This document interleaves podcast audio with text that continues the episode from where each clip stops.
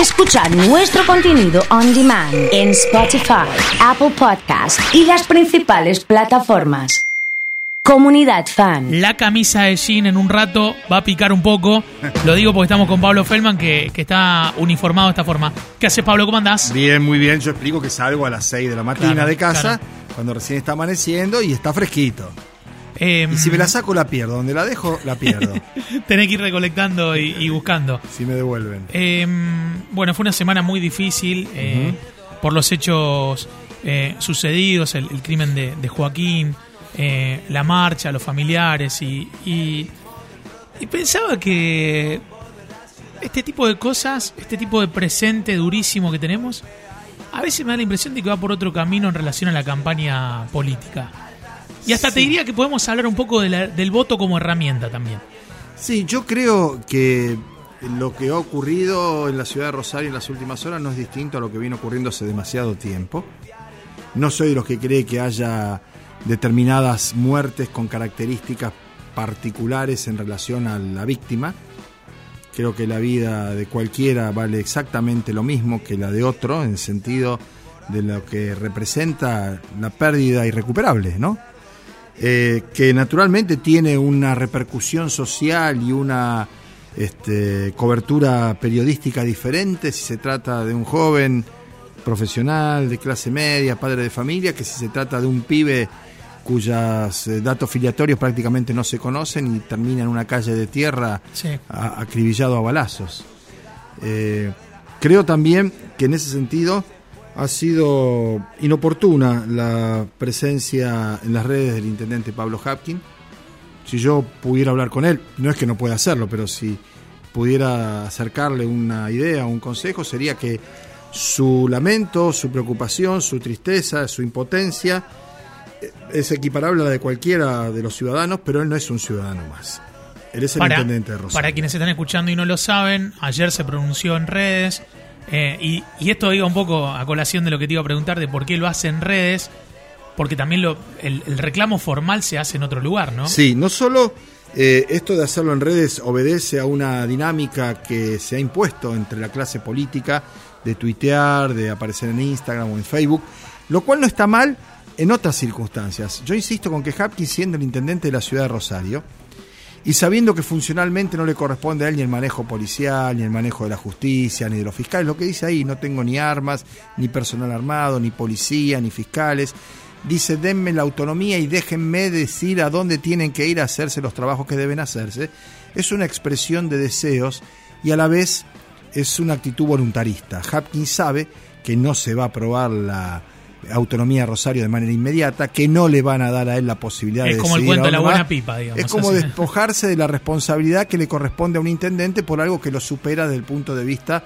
estructural o funcional. Y en realidad, creo yo, lo pertinente hubiera sido otro tipo de convocatoria a los distintos sectores políticos y sociales a buscar alguna solución diferente, porque la verdad es que llegaron los gendarmes, están haciéndose ver en distintos lugares de la ciudad, a mí me pararon tres veces en Me 10 pararon la semana pasada. Sí, en el centro. sí. Córdoba mostrás- y Oroño. Y vos mostrás tu auto, que es más o menos nuevo, igual Sí, que el mío ahora, sí. y vos te sentís protegido a lo mejor. Hay gente que capaz que se siente protegido. Y yo me sentí realmente muy afligido porque esos policías deberían estar en otros lugares y haciendo otras cosas. Claro. No preguntándole al que ya sabe que le va a contestar y le va a mostrar los papeles que están todo en orden, ese tipo de cosas. Eso es para los registros después. Hice tantas paradas, paré, no, no demora nadie. y como entonces como si en Rosario no hubiera ni gente armada, ni gente que circula de manera ilegal, que está en zonas que son realmente más peligrosas. Es decir, esto es para la foto, esto es para la hinchada. No sirve. Mira, por eso digo que lo que hace Pablo, con buenas intenciones, amargado realmente, preocupado genuinamente, y políticamente también sopesando el costo de esta situación, ¿Podría mejorarse? Claro que podría mejorarse. ¿Por qué? Y porque ya llegaron los 575 efectivos. Y porque ya están en la ciudad de Rosario. Y porque ya vino Aníbal Fernández y habló con Perotti, hicieron un acto y dijeron que ahora sí saben qué es lo que hay que hacer. Porque el ministro Laña dijo que las fuerzas de seguridad federales vinieron a resolver el problema, no a ayudar, sino a resolverlo. Ahora, Einstein, voy a decir que tiene que ver Einstein, Einstein definía la locura diciendo que una persona está loca cuando haciendo siempre lo mismo espera tener resultados diferentes.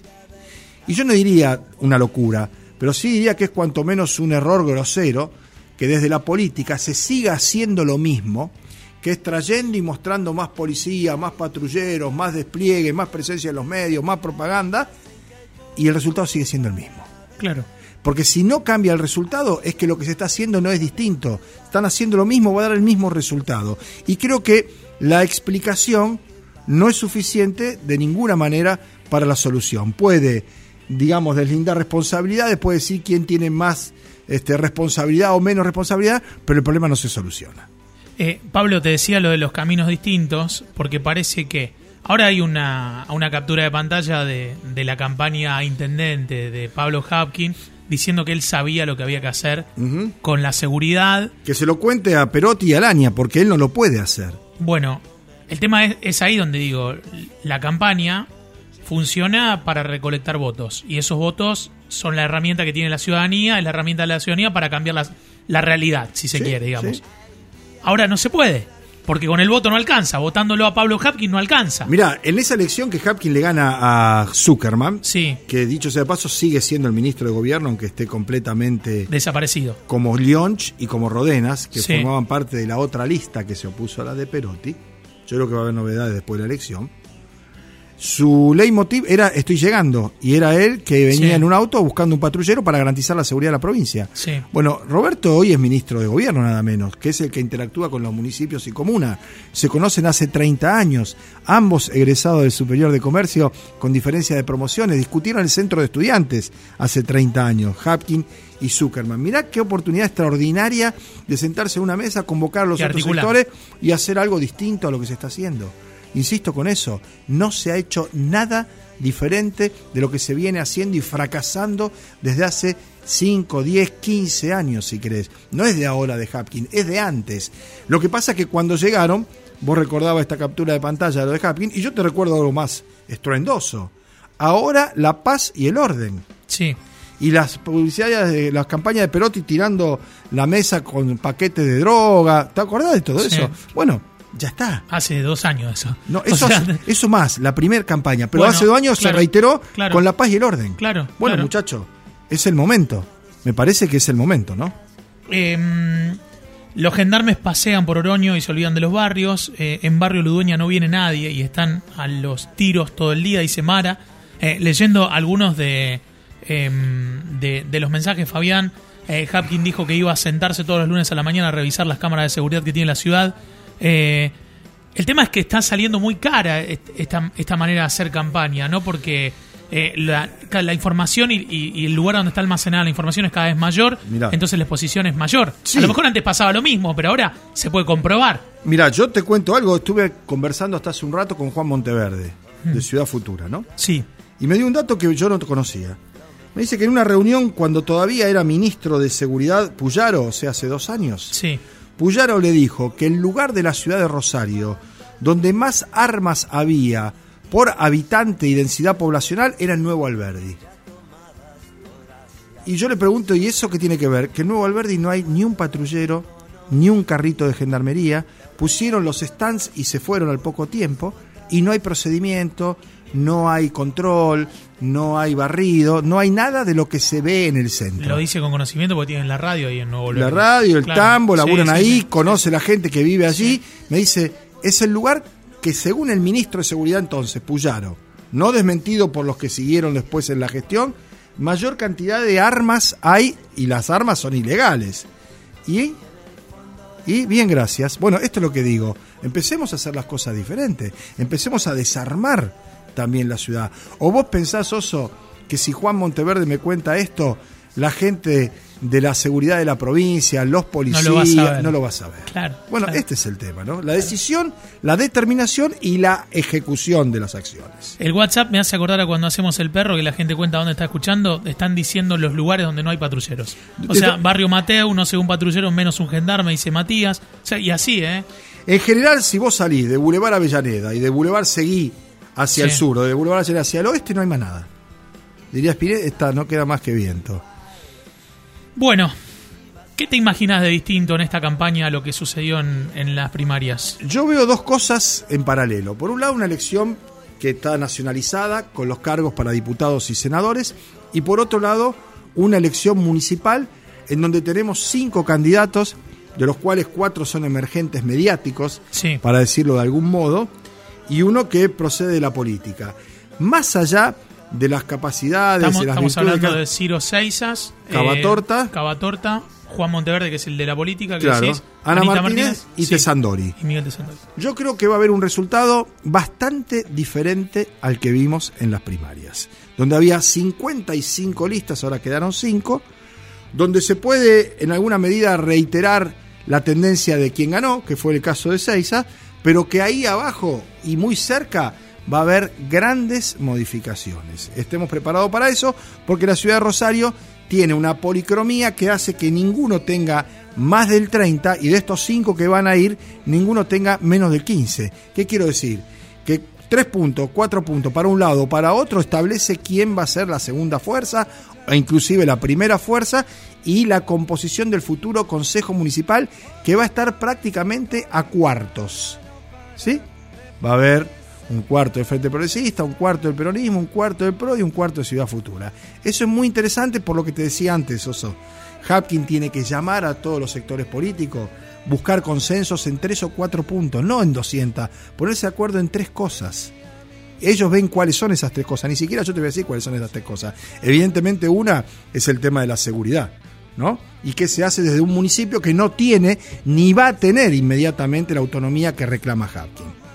Ahora, eh, está buenísimo este, e- esto que contás y, y- y es la primera vez que escucho eh, esta lectura, eh, si bien es temprano todavía. El otro día cuando pasa lo del crimen de Joaquín, eh, miraba el, eh, el Twitter de- de- del intendente de Pablo Hapkin y tenía 500, 600 respuestas. De las cuales 480 eran no, en contra. todas, todas, y te digo 495. Claro, bueno. Digo, ahora qué loco, ¿no? Porque el representante de Pablo Hapkin, que es Ciro Seisas, es el más votado. Es el más votado y probablemente vuelva a serlo. Esto es una proyección por las encuestas que estamos viendo, por la gente que está trabajando. Pero no una mayoría extraordinaria. Ciro podrá ganar con 20 y el que sale segundo va a sacar 20 y pico. Y el tercero casi te diría 20 y pico. O sea, en la foto va a ser el ganador, pero después la diferencia va a ser muy, sí, muy claro. estrecha. Vamos a tener cinco Claro. candidaturas que van a estar entre 15 y 30 puntos. No hay nadie cortado, no hay nadie que hegemonice, ni que capte la atención y el apoyo de la comunidad en su conjunto. Por lo tanto, es el momento de la búsqueda de consensos, de hacer las cosas a partir del 15 de noviembre, el día siguiente de las elecciones, pensando en la comunidad, pensando en la ciudad y pensando en todos nosotros. Eh, la última tiene que ver con una línea a nivel provincial. Eh, ¿Qué va a pasar en la provincia?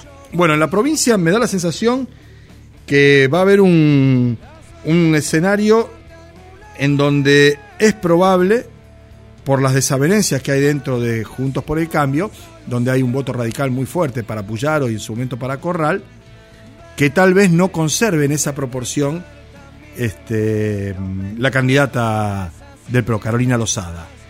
El peronismo tiene un piso y techo muy parecido. De manera tal que entre el 30 y el 34, 35, ese es el caudal del peronismo. Que gane o pierda va a, defender, va a depender de si baja Lozada y sube Clara García o si se mantiene. Como están las cosas hoy, no creo que haya grandes cambios. Eh, vamos a seguir charlando este tema. Muchas gracias, Pablo, como A siempre. ustedes, ¿eh? hasta la próxima.